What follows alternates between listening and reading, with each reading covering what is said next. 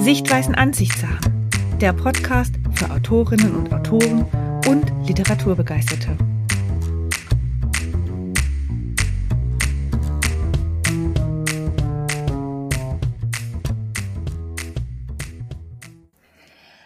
Und herzlich willkommen bei deinem Sichtweisen Ansichtssachen Podcast. Heute bei mir zu Gast ist Sabrina Haya. Sabrina ist Literaturagentin und mit ihrer Medienagentur Tatwort unterstützt sie Autoren, übernimmt Hörbuchkürzungen, Übersetzungen und auch Lektorate. Vom Kinderbuch bis zum Sachbuch, ihre Autoren sind in den unterschiedlichen Genres unterwegs. Liebe Sabrina, vielen, vielen Dank, dass du heute in meinen Podcast gekommen bist. Ja, hallo Katja. Freut mich auch sehr. Sabrina, ich steige gleich mal ein, nämlich was macht eigentlich eine Literaturagentur? Ich habe eine grobe Vorstellung, aber irgendwie, ja, da bin ich jetzt wirklich gespannt und freue mich, dass du uns da was drüber erzählen kannst. Ja, sehr gerne. Also Literaturagenten braucht es eigentlich immer, wenn ein Autor sagt, er möchte sich gern professionalisieren oder tatsächlich den direkten Weg in den Verlag finden. Denn das ist gar nicht immer so einfach, schnell in so einen klassischen Buchverlag hineinzukommen. Und dann kommt sozusagen jemand wie ich, eine Literaturagentin, auf den Plan. Und ja, was machen wir? Das, das sind ganz unterschiedliche Sachen. Zum einen beraten wir den Autor oder berate ich den Autor. Ich erstelle geeignetes Verkaufsmaterial. Ich spreche die Verlage und die Lektorate an. Ich verhandle dann den im besten Fall erfolgten Verlagsvertrag, natürlich im, im, immer im Sinne des Autors und ja, guck dann halt auf die Honorare. Das heißt, ich bin ein Stück weit Vermittler für die Autoren, zum einen um das Buch zu vermitteln, aber auch gleichzeitig halt um zwischen Verlag und Autor zu vermitteln. Also das heißt, nur weil so ein Verlagsvertrag dann gestaltet würde, beginnt ja dann erst die Arbeit. Und dann gibt's manchmal schon auch Probleme oder Herausforderungen, die wir als Literaturagenten dann übernehmen und einfach so ein Stück weit, ja, zwischen den beiden Parteien da so auf den Plan kommen. Genau, das ist so im Großen und Ganzen, was so Literaturagenten machen. Ja, das hört sich ziemlich cool an. Vor allen Dingen cool für Autoren, dass es so jemanden gibt. Ja. Wie wird man denn Literaturagentin? Also was war dein persönlicher Weg? Hast du das schon, hast du von Anfang an gesagt, das will ich machen oder ist, hat sich das dahin entwickelt? Also der klassische Weg, den ich irgendwie für alles, was ich so in meinem Leben gemacht habe, nie eingeschlagen habe, ist eigentlich, man kommt man macht ein Praktikum in der Literaturaagentur und übernimmt dann sozusagen, also in der größeren Literaturagentur und übernimmt dann größere Aufgaben. Das war bei mir nicht der Fall.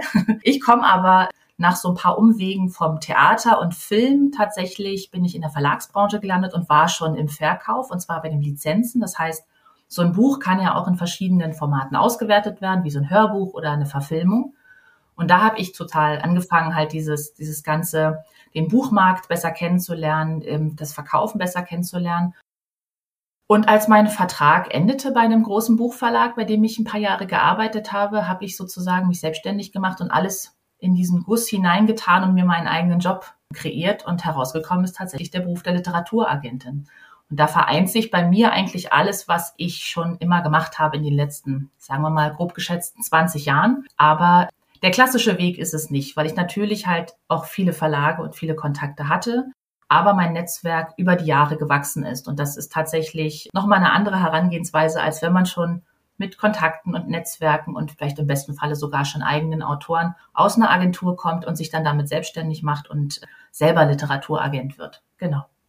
Okay, und jetzt habe ich aber gesehen, du hast ja natürlich schon Autoren, das habe ich auf deiner Webseite natürlich ein bisschen rumgestalkt, ja. Mhm da stellt sich mir die Frage, also ist es jetzt so, dass du quasi jeden Monat mit, mit Manuskripten überhäuft wirst, die dir zugesendet werden, die du nicht angefordert hast, oder wie muss man sich das vorstellen? Ah, das sind unterschiedliche Sachen. Also das, was du gerade gesagt hast, das stimmt. Das, ich werde überschüttet. Äh, in den letzten zwei Jahren auf jeden Fall. Die Autoren hatten Kapazitäten und Zeit und auch Lust zu schreiben. Und da habe ich vermehrt gemerkt, wie hoch dann doch die E-Mail-Dichte ist mit, also wir nennen das und verlangt eingesendete Manuskripte oder Leseproben in meinem Fall. Und natürlich gucke ich auch da immer durch. Also es gibt Autoren, die sich bei mir bewerben, die halt gerne sozusagen mich als Literaturagentin gerne hätten und sich mit, bei mir bewerben mit Manuskripten und Leseproben. Da bekomme ich so in der Woche und ganz unterschiedlich, aber schon so zwischen fünf und zehn Projekte. Oh, wow. Gibt auch so Phasen, wo es weniger wird tatsächlich. Zu Weihnachten zum Beispiel ist es ein bisschen weniger, weil das ist ja dann auch so Familienzeit. Wahrscheinlich hängt es dann damit zusammen. Und dann suche ich tatsächlich auch selbst Autoren. Also ich warte nicht nur drauf, dass mir interessante Projekte angeboten werden, sondern ich gehe auch ganz stark auf die Suche. Also für mich ist gerade Instagram total interessant, weil da sehr viele ich, ich subsumiere sie jetzt mal ein Stück weit als Influencer, auch wenn es nicht alles Influencer sind, aber Leute, die halt eine Message haben, die so eine originelle Geschichte haben, die vielleicht auch einfach Lust haben, was zu erzählen, jetzt nicht nur im Sachbuchbereich, sondern auch belletristisch, die halt ja, da sich dort tummeln. Also es ist ein riesengroßes Netzwerk da und dann kann man tatsächlich auch schauen, ist da jemand Interessantes dabei und dann spreche ich die halt auch an. Und manchmal klappt es auch über eine Empfehlung. Das heißt, ich habe jemanden aufgenommen, der wiederum halt sagt, so, ah, ich kenne da jemanden, die oder der sucht ja tatsächlich auch eine Agentur.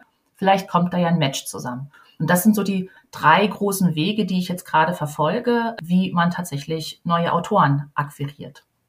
Genau. Okay, und wenn du jetzt ein, also sagen wir mal, es hat jetzt jemand was eingesendet, das war jetzt erstmal ganz gut, aber das gestaltet sich, äh, also gestaltet sich ganz schwierig, die Zusammenarbeit oder es, derjenige kriegt es halt doch nicht so rumgerissen mit der Schreiberei.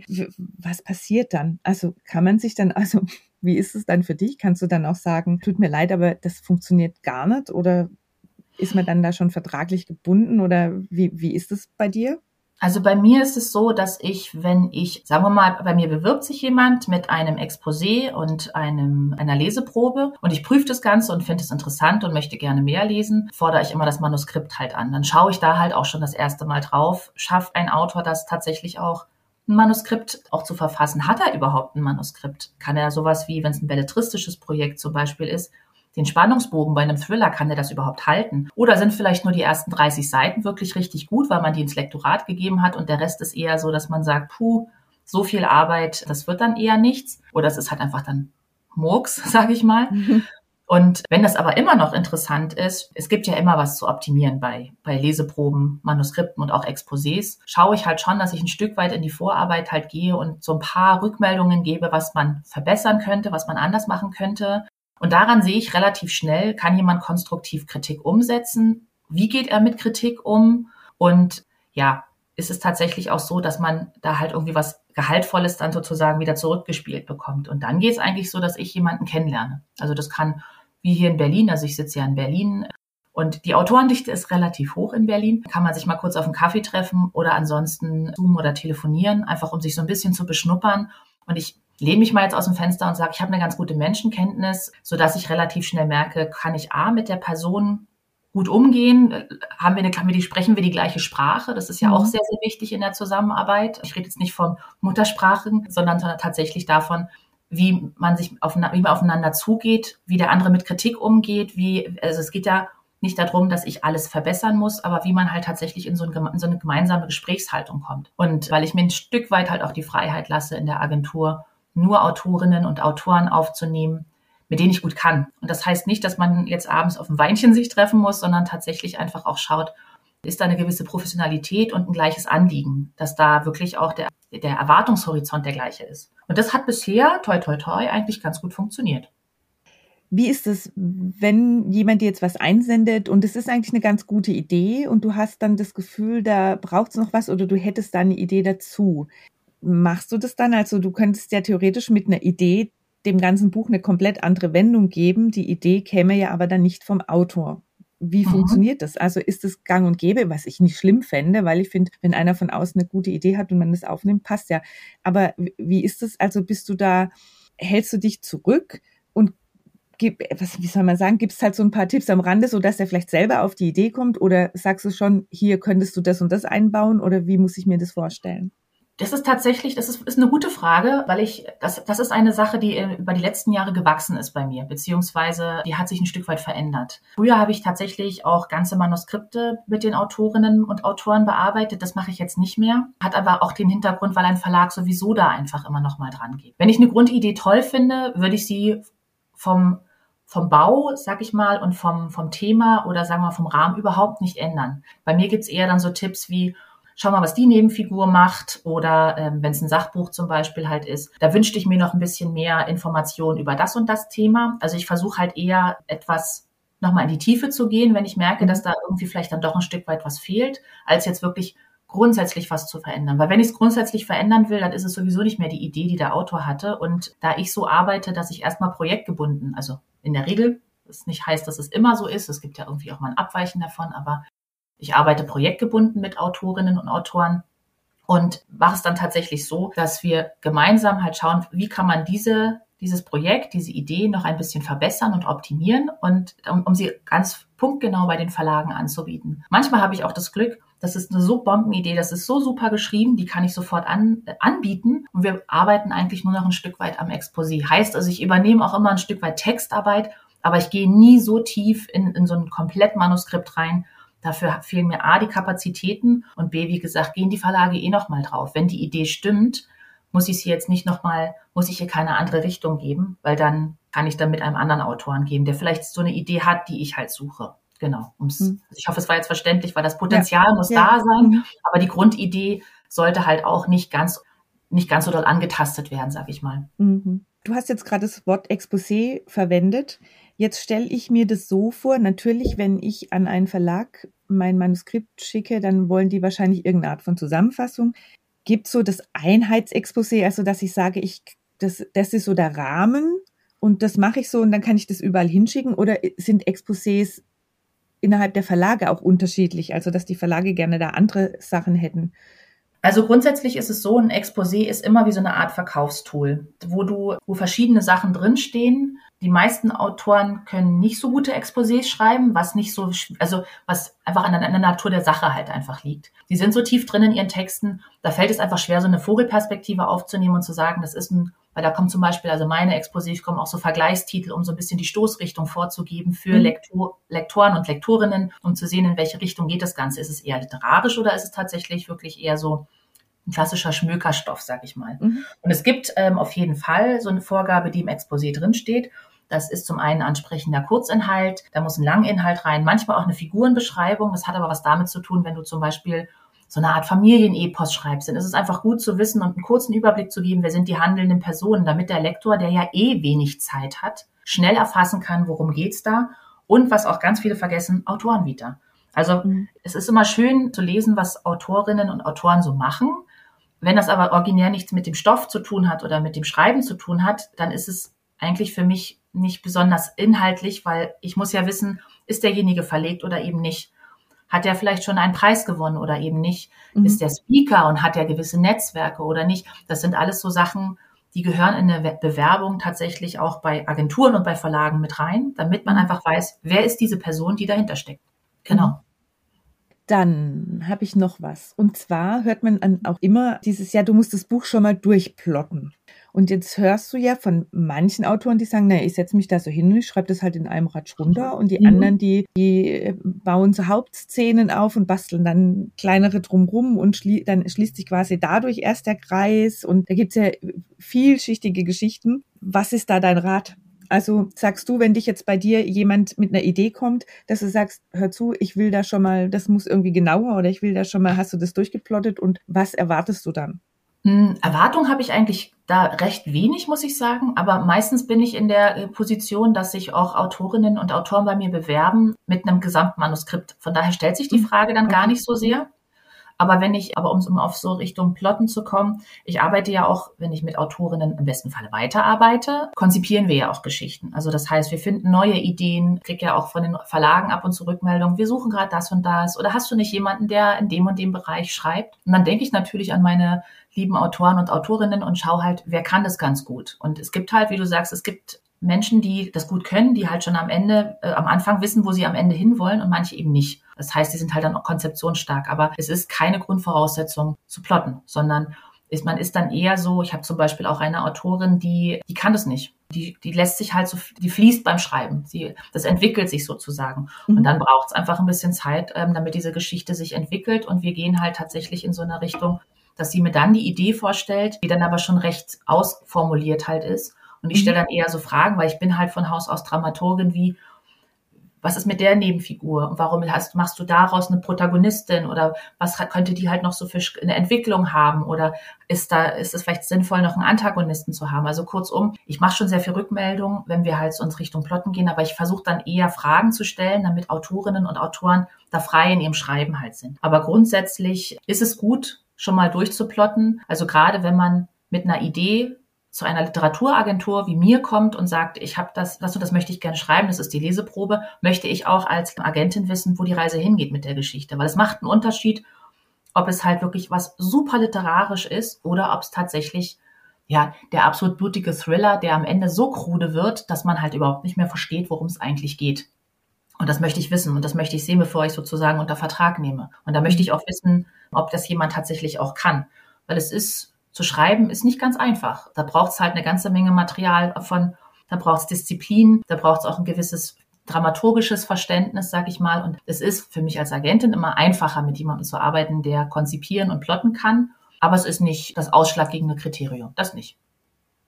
Wenn du jetzt jemanden hast und du hast auch einen Verlag für jemanden gefunden, wie gestaltet sich das dann nachher? Also ich könnte mir zum Beispiel vorstellen, dass das natürlich für einen Verlag attraktiv ist, wenn es jemand ist, der halt eben, und das hast du ja dann schon bei der Autorenvita auch, also wenn es jemand ist, der zum Beispiel momentan halt schon irgendwie eine gewisse Reichweite hat, der halt natürlich über ein eigenes Marketing nebenher auch das Buch mit am Markt platziert, oder ist es dem Verlag egal? Nee, gar nicht. Also Verlage gucken natürlich, was für eine Reichweite hat ein Autor, was für ein Renommee hat der tatsächlich. Und was ich versuche mit meiner Agentur ist tatsächlich auch die Debütautoren in so größere Verla Verlage zu bringen. Und das ist nicht einfach, weil Verlage natürlich wie alle ein unternehmerisches Interesse dran haben, dass da wirklich auch tatsächlich ganz viel bei rumkommt. Und ein Stück weit ist für Verlage natürlich auch relevant, wie viele Follower auf Instagram sind, hat der Autor? Wie viele Bücher sind schon verlegt? Wo sind die verlegt? Ist der, ist der Autor vielleicht Speaker, der jährlich, also mal von Corona abgesehen, jährlich halt auf, auf Veranstaltungen Kongressen zu finden ist und da halt auch seine Bücher bewerben kann? Hat der auch eine Expertise. Also ne, nicht jeder kann ja auch, ich könnte jetzt zum Beispiel nicht ein Buch über Migräne schreiben, weil ich da überhaupt keine Expertise hätte, außer mir ein paar Sachen anzulesen. Also welche Absenderkompetenz nennen wir das mal so. Wer hat, hat dieser Autor oder diese Autorin? Und das sind ganz verschiedene Faktoren, die der Verlag halt sich anschaut und auch ich natürlich als Agentin halt vermehrt jetzt mittlerweile gucke, weil es einfach sehr, sehr schwer ist, Debüts in den Markt zu bekommen. Und was nicht heißt, dass das unmöglich ist, aber es ist halt auch hm, einfach schwieriger geworden und auch ich schaue tatsächlich, dass bei mir sehr ausgewogen in der Agentur halt ist, dass eben, dass ich, dass ich Autoren habe, die vielleicht ein Spiegel-Bestseller-Autor sind, wie bei meinem Fall tatsächlich auch, oder auch Autorinnen und Autoren habe, die wahnsinnig große Netzwerke halt haben, wo man auch sagen kann, als, wir nennen es jetzt mal wirklich reißerisch Verkaufsmerkmal, der Verlag, du gehst zu einem Verlag hin und sagst, lieber Verlag, ich habe hier eine Autorin, die ist mega gut vernetzt, ähm, wenn die, wenn wir das runterbrechen auf wie viele Kontakte die kommen, sind wir hier wirklich im hohen fünfstelligen Bereich, dann ist es für mich natürlich immer einfacher, in der Wahrnehmung für den Verlag das Ganze zu verkaufen, weil die ja dann auch sehen, ah super, wir müssten halt nicht auch große Marketing, Werbemaschinen und Presse laufen lassen, weil die Autorin oder der Autor irgendwas mitbringt. Und das ist in den letzten Jahren wirklich viel größer geworden, auch wenn nicht heißt, jeder Follower ist ja auch ein Käufer zum Beispiel. Aber es macht es einfacher, tatsächlich den Fokus des Verlags schneller darauf zu legen auf ein Thema super hilfreiche Information. Vielen, vielen Dank. Ähm, was habe ich mir noch überlegt, was mir wichtig wäre? Hm, genau. Man hat ja immer so große Verlage im Kopf und denkt sich so, jetzt schreibe ich da mein Buch und dann verlegt mir das also einer dieser großen Verlage, die ich eben auch immer bei den Spiegel-Bestsellern finde. Kann man nur in großen Verlagen veröffentlichen? Wie ist das? Es gibt ja unfassbar viele Verlage am Markt. Manche hat man noch nie gehört, aber wenn man dann draufschaut, dann sieht man, ah ja doch, das ein oder andere Buch hat man auch schon gesehen. Wie ist das? Arbeitest du nur mit ganz großen Verlagen? Arbeitest du auch mit kleineren? Nach was wählst du das aus? Mhm. Also ich muss sagen, ich komme ja aus einem großen Unterhaltungsverlag und Publikumsverlag. Von daher suche ich auch als Agentin tatsächlich eine Größenordnung, die für mich unternehmerisch interessant halt ist. Und diese reinen E-Book-Verlage oder sehr, sehr kleine Verlage, die auch ihre Daseinsberechtigung haben, um Gottes Willen, die sind aber oft so konzipiert, dass zum Beispiel eine Person auf drei verschiedenen Stellen sitzt, sagen wir mal als Lektorat, Marketing und Veranstaltung. Die haben natürlich einfach wesentlich weniger Man- und Woman-Power und tatsächlich auch monetär halt einfach sind die anders aufgestellt und sind für mich unternehmerisch nicht ganz so interessant, sag ich mal. Mhm. Was nicht heißt, dass ich auch mal sagen könnte, ein kleinerer Verlag ist halt mal für ein Buch auch, ähm, auch relevant. Aber grundsätzlich schaue ich schon nach den größeren. Es gibt ja so große Verlagsgruppen in Deutschland. Also ich gucke ja auch nur für den deutschen Markt beziehungsweise für Dach. Das heißt, die deutschen Verlage liefern dann auch noch Österreich und Schweiz. Aber ich schaue tatsächlich nach den größeren Verlagen und mit denen arbeite ich auch zusammen. Das sind dann halt diese großen Namen wie Random House, Holzbrink und Bonnier. Darunter teilen sich dann ganz, ganz viele Verlage und das ist wirklich, da eine Übersicht zu bekommen, ist nicht ganz, ist nicht ganz einfach. Aber so als grundsätzliche Idee würde ich immer sagen, was hat so ein Autor? Und da würde ich halt wirklich auch von mir ausgehen. Hm, wenn ich ein Autor wäre, was, was habe ich für ein Anliegen? Möchte ich tatsächlich ein Buch haben, was ich mir danach ins Buchregal stellen kann? Dann würde ich es immer versuchen bei den größeren Verlagen und, und gar nicht jetzt bei den kleineren Verlagen. Habe ich aber eher so das Gefühl, das ist eine kleinere oder eine literarische Geschichte. Es hat ja auch was mit dem Genre zu tun. Ne? Mhm. Nicht, jedes, nicht jeder Verlag macht alle Genres. Wenn ich zum Beispiel ein Autor bin, der Lyrik macht, dann habe ich eh schon mal weniger Auswahl bei den Verlagen, weil es ganz viele Verlage gibt, die das gar nicht machen. Habe ich ein Sachbuch, wo ich glaube, dass das eine sehr breite Gruppe anspricht, gehe ich natürlich zu großen Sachbuchverlagen und versuche dort mein Glück. Und wenn ich halt merke, so, ah, die sind da so gut aufgestellt oder glauben nicht dran oder haben, haben vielleicht selber schon einen Autor, den sie jetzt gerade ganz stark bewerben dafür, dann gehe ich natürlich zu kleineren Verlagen. Habe ich aber zum Beispiel ein Fachbuch und habe das schon bei den größeren Fachbuchverlagen versucht, könnte ich zum Beispiel auch in Self-Publishing gehen. Das kann ich natürlich auch mit Kinderbüchern und Belletristik. Aber es ist immer auch so, welches Anliegen verfolgt man damit? Und wenn ich halt als Anliegen habe, ich möchte es unbedingt im Buchhandel haben und das muss ein großer, ein großer Titel werden, dann sollte man halt nicht ins Self-Publishing gehen. Wenn man aber die mhm. Garantie haben möchte und selber auch so, auch fit im Social Media, das sind ja auch, gibt ja auch wahnsinnig gut vernetzte Autoren, die mega Follower haben, die auch Ahnung vom Marketing haben, die auch so in ihren Kontakten wüssten, dass da Leute das halt empfehlen dann gehe ich doch in Self-Publishing, dann weiß ich, das kommt raus und ich kann alles so machen, wie ich möchte. So, und äh, dann kann ich das Cover gestalten, dann kann ich den Text so machen, weil natürlich, wenn ich an einen großen Verlag gehe, entscheidet der schon halt auch ein Stück weit mehr als das, was, was ich vielleicht gerne hätte für das Ganze. Dann ändert sich vielleicht auch noch der Titel und ich hänge vielleicht mhm. an dem Titel. Also der Verlag wird niemals irgendwie darüber hinwegsehen und sagen, lieber Autor, du hast jetzt Seele und Hof verkauft, äh, hast du Pech gehabt. Aber der Verlag hat halt einfach eine größere, ein größeres Mitspracherecht als der Autor. Das muss man einfach ganz klar sagen. Und wenn ich da keine, kein Interesse dran habe oder so sehr glaube, dass das halt so ist, wie das, dieses Gesamtpaket, was ich vielleicht hatte und oder ich bin fit im Marketing oder ich bin vielleicht eine Pressefrau. Ich kenne zum Beispiel zwei Autorinnen, die beide aus der Presse kommen, die haben ihr Buch komplett selbst beworben. Und das war, es ist ein mega Erfolg geworden. Da ist der Verlag jetzt gar nicht mehr so erheblich dran beteiligt gewesen. Ne? Man muss mhm. sich halt ganz realistisch fragen, welches Anliegen habe ich und äh, wo will ich mit dem Ganzen halt hin und was kann ich halt auch dazu beitragen. Und das ist, glaube ich, ein Punkt, den sich Autoren äh, zumindest in meiner Wahrnehmung oft nicht stellen. Also was kann ich dazu beitragen? Dann kriegt man tatsächlich so dieses, aber es ist doch super geschrieben und ähm, der hat aber null Netzwerke. Es ist mhm. dann einfach schwerer, das zu verkaufen. Deswegen immer auch die Empfehlung zu gucken, welche Verlage mag ich denn überhaupt? Möchte ich die ansprechen? Liefern die vielleicht sowas auch, was ich selber gerade schreibe? Könnte ich da halt reinpassen? Oder ist es mir ein Anliegen zu sagen, auf geht's, ich mache selber, dann habe ich die Fäden für alles selbst in der Hand, muss dann aber natürlich auch was für das Buch tun, weil einfach nur in den Handel hineinzustellen oder bei Amazon und Tolino hochzuladen, das wird halt nicht reichen.